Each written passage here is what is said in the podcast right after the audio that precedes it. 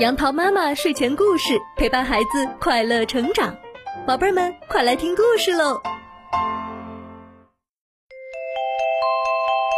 嗨，宝贝儿们，杨桃妈妈今天要给你讲的故事是《早起的小闹钟》。小闹钟每天总是第一个起床，算得上是比太阳公公还要勤劳的人了。这不，天刚蒙蒙亮。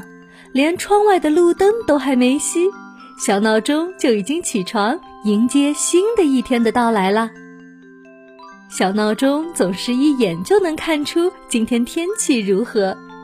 他看了一眼窗外，嗯，这么美丽的一天，怎么能少了音乐的陪伴呢？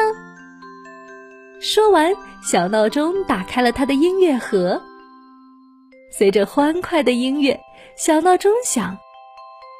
在这个阳光明媚的日子里，不为大家做点事情，岂不浪费了？嗯，这就出门，让我去看看有没有什么我能帮忙的事情吧。于是，小闹钟想到了同样非常勤劳的小猫。小闹钟轻轻地走进小猫家里，小猫可睡得正香呢。小闹钟想叫醒它。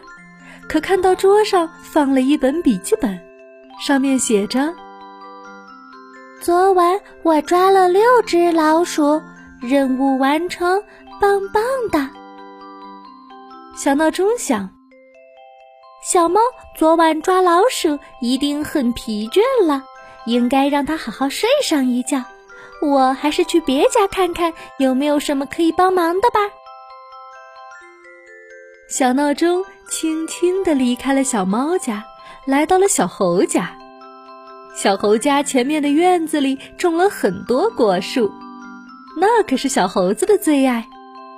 每到了丰收的季节，小猴子也会邀请大家来品尝它的水果。小闹钟也吃过不少哦。小闹钟刚要进屋，一回头看见院中一棵树上贴着一张作息时间表。上面第一条就写着：“六点整摘果子。”小闹钟回头一看，小猴子早就已经爬在树上，一边高兴地摘着果子，一边数着：“二六，二七，二八，二九，三十。”他的动作别提多敏捷了，爬树可是小猴子的长项啊。小闹钟一看，觉得小猴子已经不用自己帮忙了，就离开了。接着，小闹钟又来到了小猪的家里。我们都知道，小懒猪最大的爱好就是睡懒觉啊。不过，细心的小闹钟看到小猪的床上有张纸，上面写着：“嗯我一定要改掉睡懒觉的坏习惯。可是小猪到现在都还在呼呼大睡呢。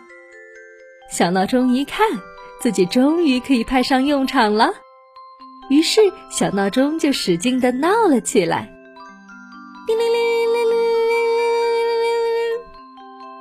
小猪被闹钟声吵醒了，连忙坐起身来到处看。哦，小闹钟，嗯，原来是你啊！早上好，是你来帮助我改掉睡懒觉的坏习惯呀。嗯，谢谢你。哦，早上好呀，小猪，你别客气，咱们是好朋友嘛，本来就应该互相帮助。于是从此以后，每天早上小闹钟都准时来到小猪的家里，叫他起床。帮他改掉了睡懒觉的坏习惯。小朋友们，故事讲完了。这个小闹钟是不是一个乐于助人也善于助人的好伙伴呢？他知道小花猫连夜捉老鼠太累，就让它睡觉；看到小猪要改掉睡懒觉的习惯，就帮助它每天早起。小朋友们，俗话说。一日之计在于晨，如果你也像小猪一样喜欢睡懒觉的话，那我们也找一个小闹钟这样的好朋友，让自己养成早睡早起的好习惯，好吗？